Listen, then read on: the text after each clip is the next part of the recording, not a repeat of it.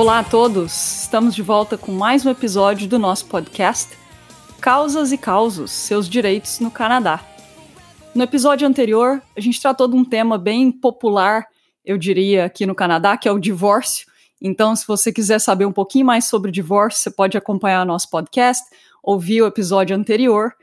E hoje a gente vai trazer um tema diferente e temos um convidado, eu já vou apresentá-lo. É, esse podcast é desenvolvido é, com apoio e, e, participação do Jornal de Toronto e também da Brasil-Canadá Bar Association. Fica aí o agradecimento. Eu agradeceria os nossos sponsors, é, mas como a gente não tem sponsor, vai ficar por isso mesmo.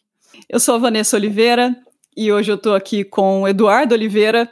E, né, como é sempre bom, Eduardo não é meu parente. Além do Eduardo, o Everton Torres, nosso convidado de hoje, para legal em Ontário está é, aqui para a gente poder falar um pouquinho de Sleep and Fall, é, ou responsabilidade civil, como a gente é, conheceria no Brasil. Aqui no Canadá tem uma linha específica para tratar desses Sleep and Fall, e como é um tema muito popular, a gente achou que seria interessante é, trazer alguém que trabalha, né, que é especialista nessa área, para tratar desse tema, esmiuçar é, o tema para vocês. Então, vamos começar. Eu vou, eu vou deixar. Primeiro, vou convidar o Everton para se apresentar falar um pouquinho mais sobre ele e aí a gente vou fazer uma série de perguntas aqui. Bola com você, Everton. Primeiramente, é uma satisfação imensa fazer parte do, desse podcast. É um prazer estar aqui com vocês hoje.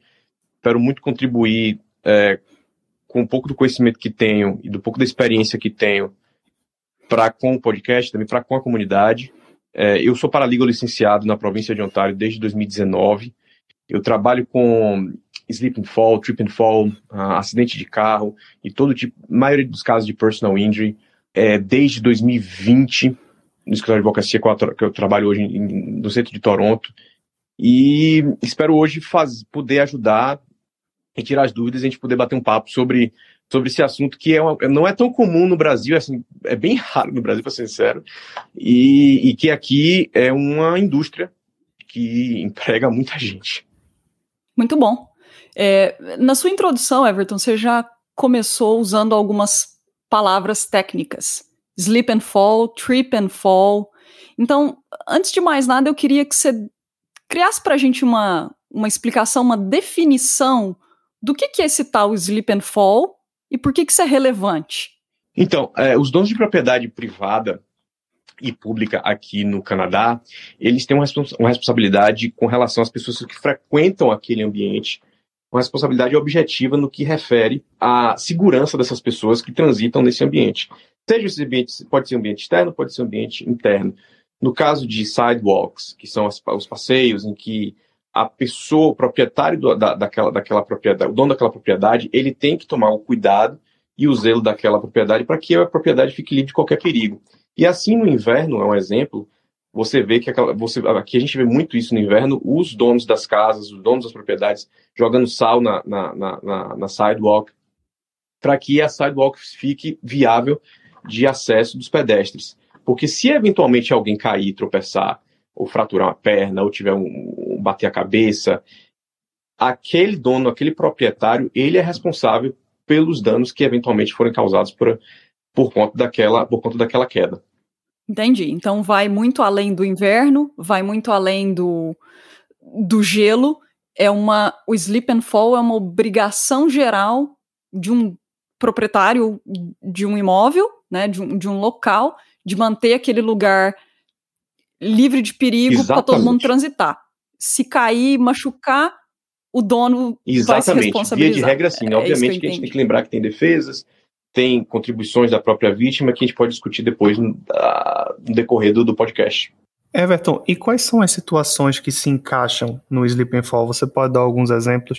E outra coisa interessante também é que é, a gente às vezes ouve falar que tem pessoas que vivem, que fazem um meio de vida ficar buscando é, esses acidentes para ganhar dinheiro. O que é, que, é que você já ouviu sobre então, isso? Então, a primeira definição do Sleep and Fall é, assim, o primeiro caso mais, mais comum, como eu falei, é literalmente é, é, é aquele, aquela calçada que tá, não está salteada, é aquela calçada que não está com, com, tá com gelo, ou então está com a neve é, por cima dela e o proprietário negligencia aquela neve e a pessoa que está transitando por aquela, por aquela área cai.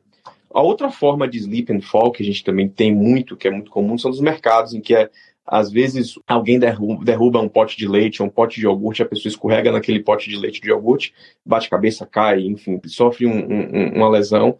E nesses casos, muitas das vezes os, os, os, mercados se responsabilizam e inclusive é um por ser uma obrigação dos mercados os mercados eles ficam sempre atentos a colocar placas no lugar quando quando tem quando tá quando o chão está molhado e, cai, e, tem risco de cair os mercados eles sempre é, é, buscam junto aos seus funcionários informar ó é importante deixar o, o ambiente livre de qualquer perigo com relação à sua segunda pergunta de fato existe, não é, não é uma, uma coisa de, de só de filme. Existem casos de pessoas que vivem ajuizando ações e tentam buscar, de forma fraudulenta, ganhar dinheiro em cima de, de, de ações de, de personal injury, em relação a slip and fall, trip and fall. Não é, não é incomum se ver, é uma exceção, é, mas não é incomum de se ver situações como essa. É, aqui em Ontário, é, também existe a possibilidade, a gente faz muito no escritório, quando a gente está defendendo é, a seguradora, você defendendo o, o, proprietário, a gente já faz logo uma pesquisa para saber quantas ações aquela pessoa já tem em outros processos. Então, a pergunta já, já é imediata quando o advogado vai fazer uma audiência com, a, com, aquela, com aquela pessoa, ele já pergunta: Você já se envolveu em outros acidentes? A primeira pergunta já é imediata. E a pessoa tem a obrigação de dizer se de fato ela já se envolveu em outros acidentes ou não. O paralegal, quando vai fazer o julgamento, ele já pergunta também: você fazia, já, já, te, já se envolveu em outros acidentes, sim ou não? Isso é uma pergunta muito comum. É, é, interessante que você falou que pode ser coisa de filme. Tem um filme do, do Jim Carrey que, inclusive, tem o Rodrigo Santoro, que é uma coisa maluca, né? O Jim Carrey com o Rodrigo Santoro. É, I Love You, Philip Morris, é, é, o nome do filme. E o Jim Carrey é, começa o filme já dando golpe do seguro numa situação dessa que, mais ou menos como você comentou. É, e tem divórcio, tem, tem é, é, fraude de seguro, sleep and fall, tem tudo nesse filme, é, bem engraçado, e curiosamente tem um brasileiro, é, um dos filmes que o Rodrigo Santoro, Rodrigo Santoro fez, então se tá no filme, deve estar ah, tá na realidade também, né, tem, não tem gente... dúvida, e assim, é muito comum, a gente, eu, tem muito, tem, eu já vi muito no Instagram, inclusive, casos de pessoa que estão, ele pega o carro, ele dá ré no carro, da, no carro do, de trás, para fingir que a outra pessoa bateu no fundo dela. Isso aqui, aqui em Ontário, já tem, tem página de Instagram disso, porque a gente sabe que, assim como, como é no Brasil também, via de regra, a responsabilidade pelo dano que é causado no, no, no quando a pessoa bate no fundo do carro da outra é, é a responsabilidade de quem bate no fundo, né? E, e, e acho que isso é uma boa, é um bom link para o que eu estava pensando como próxima pergunta, que é nesses casos, como que você é, define a extensão né, do, do, problema, a extensão do dano e de quem que é a então, responsabilidade? Como então, que isso assim, funciona na prática? A primeira coisa que eu, que eu, gosto de dizer é de que não existe um... Porque muita gente acha, ah, eu bati a cabeça, eu ganho quanto? Ah, tropecei, fraturei a perna, ganho quanto? Não é como um menu, um cardápio de, de mercado que você abre o, o cardápio falando, eu bati a cabeça, eu, quero, eu quero ah, meu cardápio é esse aqui, eu quero, bati a cabeça, eu quero 20 mil dólares. Ah, eu tropecei e fraturei a mão, eu quero 5 mil dólares. Então, assim, é um critério muito subjetivo, é muito subjetivo, porque a primeira coisa você tem que ter um dano que foi lhe causado, um prejuízo, seja ele ou financeiro, porque também acontece muito, a pessoa gasta com, com, com despesa médica, com medicamento, com fisioterapia, enfim, e essa pessoa merece ser reembolsada pelos esses custos também mas também tem os custos, tem os prejuízos que são de ordem, de ordem psicológica.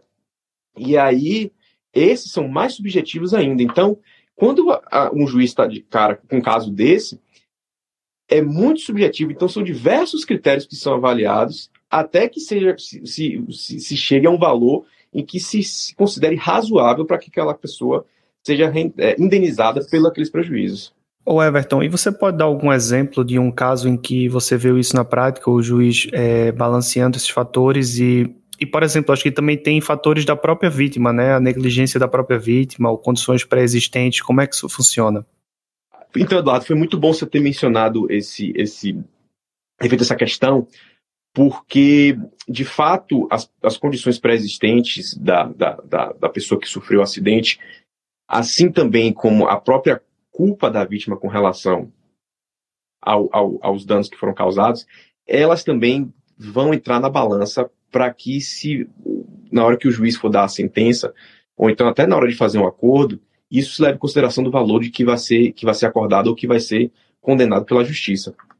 Tem um caso interessante que eu, que eu busquei antes da gente começar essa conversa aqui, é, que é, é um caso de uma decisão judicial que está na, na, na, na internet, qualquer pessoa pode pesquisar.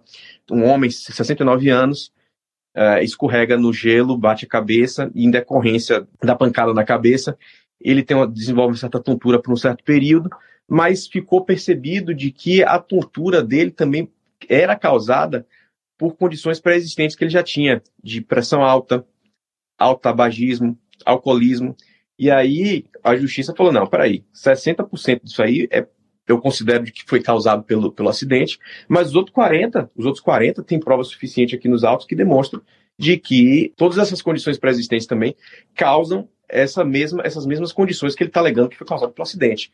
Então, isso é um fator importante. E um outro fator importante que também acho que vale a pena mencionar é a culpa da vítima no que refere ao acidente, que isso também vai balancear o, o tanto de que a justiça vai condenar ou não vai condenar essa pessoa, a, a, o, o réu, dono proprietário, que foi negligente no, no, no tratar da, da, da, da, da, sidewalk que não foi, que não foi é, limpa. Um exemplo que eu vou dar aqui bem grosseiro, mas é, é possível de acontecer, é uma pessoa que está correndo na sidewalk, ela não está usando uma bota apropriada. E a sidewalk ela não está ela não tá ela não tá limpa ela está tá com gelo e a pessoa escorrega. Se a pessoa está correndo numa situação daquela pode se pode ser considerado sim uma culpa também decorrente da falta da negligência também concorrente da, da, da, da vítima nesse caso. Não entendi. Eu estou entendendo que a resposta sempre depende né? Como todo cliente não gosta de ouvir de advogado. É, exato, é, é porque depende, é um depende do caso a caso. É um muito subjetivo, e... Vanessa. E assim, não dá para ninguém chegar e dizer, fulano vai ganhar, bate a cabeça, ganhou 30, outro fulano bateu. Não é um cardápio, como eu volto a dizer, não é um menu de, não é um cardápio de restaurante que você abre e a partir daquilo ali você escolhe. Se fosse assim, a gente não tinha advogado, a gente tinha robô para fazer isso. Não, é, é claro. E só para fechar esse, esse ponto, é, você está falando de valores, como funciona e tal. É, quem paga a conta no final das contas? Quem paga a conta? Qual que é o papel das seguradoras em tudo isso, né? Para esse dono do imóvel teve lá o acidente, tem que pagar. Como funciona na prática? Em certas situações, a, a, você ter seguro não é obrigatório no caso de, de propriedade, mas é, é extremamente recomendável que você tenha porque em situações como essa, você está coberto e o seguro vai lá e vai lhe conceder um advogado para lhe defender, caso você seja proprietário do imóvel, né? vai lhe conceder um advogado para lhe defender, vai lhe conceder é, um valor limite para que ela, que ela arque com as despesas que aquela pessoa teve. Por exemplo, muitas dessas pólices de, de seguradora, elas dão um valor de um milhão até dois milhões de, de dólares para danos que sejam causados a terceiro por conta da negligência no tratado, no, no, cuidado do passeio que não foi que não foi tirado o gelo, entendeu? Então, assim, se, o grande problema disso tudo é quando a pessoa não é segurada. Se a pessoa não for segurada, a pessoa desembolsa do próprio bolso, no caso, o proprietário do imóvel. Na hora de se defender, vai ter que contratar advogado particular, vai ter que, e se for condenada, vai ter que tirar do bolso para poder pagar é, as despesas do processo, as despesas da outra pessoa, e assim, então assim, é importante que é, é um, o papel da seguradora nesse, nesse cenário é de extrema importância.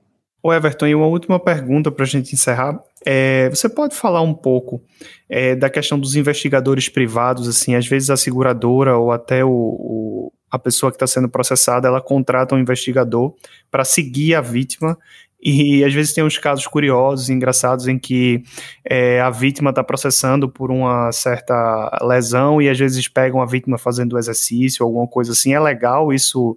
É, existem decisões sobre a legalidade disso e, e o que, é que você já viu ah, sobre isso? É legal. É, e assim, e é comum acontecer isso em casos de, de, de, de personal injury. É muito comum. Se você tiver uma ação judicial contra é, é, uma, uma, contra um réu que é segurado, a seguradora não tenha dúvida, ela tem empresas que trabalham como fazem esse tipo de trabalho investigativo.